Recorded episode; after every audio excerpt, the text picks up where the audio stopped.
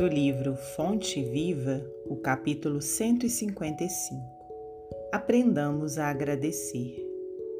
Em tudo, dai graças. Paulo, primeira carta aos Tessalonicenses, capítulo 5, versículo 18. Saibamos agradecer as dádivas que o Senhor nos concede a cada dia.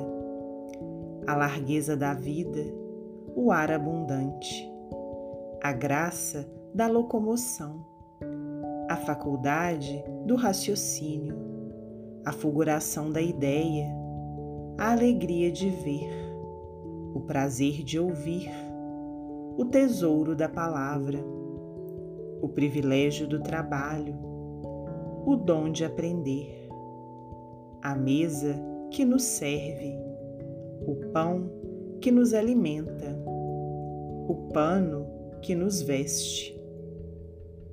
As mãos desconhecidas que se entrelaçam no esforço de suprir-nos a refeição e o agasalho.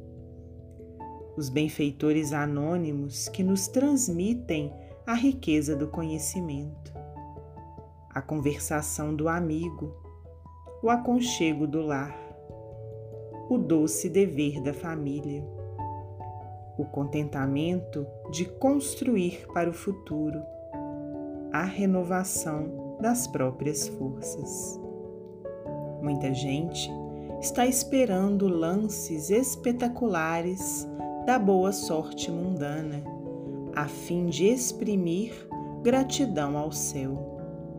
O cristão, contudo, sabe que as bênçãos da providência divina nos enriquecem os ângulos mais simples de cada hora no espaço de nossas experiências.